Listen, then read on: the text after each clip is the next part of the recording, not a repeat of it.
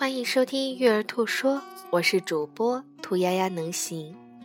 今天为大家带来一个正面管教的小故事——拥抱的力量。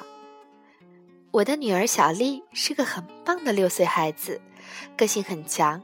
有天早上，她不想起床穿衣服，我自己个性也很强，能感觉到当时我们俩要爆发战争，但是我决定要避免这场战争。我十分温和的一再重复让他起床，提醒他马上要迟到了。他的口气非常气人，我不要穿那件儿。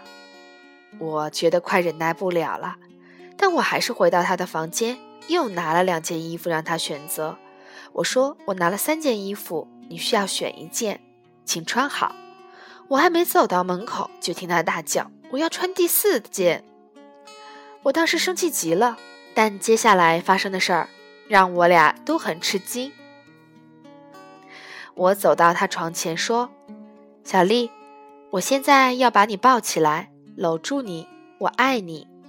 我做完这些事情之后，请你选一套衣服穿上。”然后我把他抱起来，用胳膊搂在他胸前，他的态度立刻缓和下来，我的也是。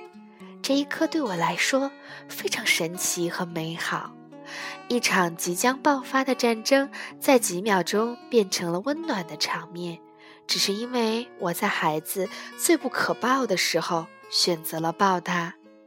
当孩子失去控制的时候，去抱他的确很难，但这是我的亲身经历，拥抱的力量。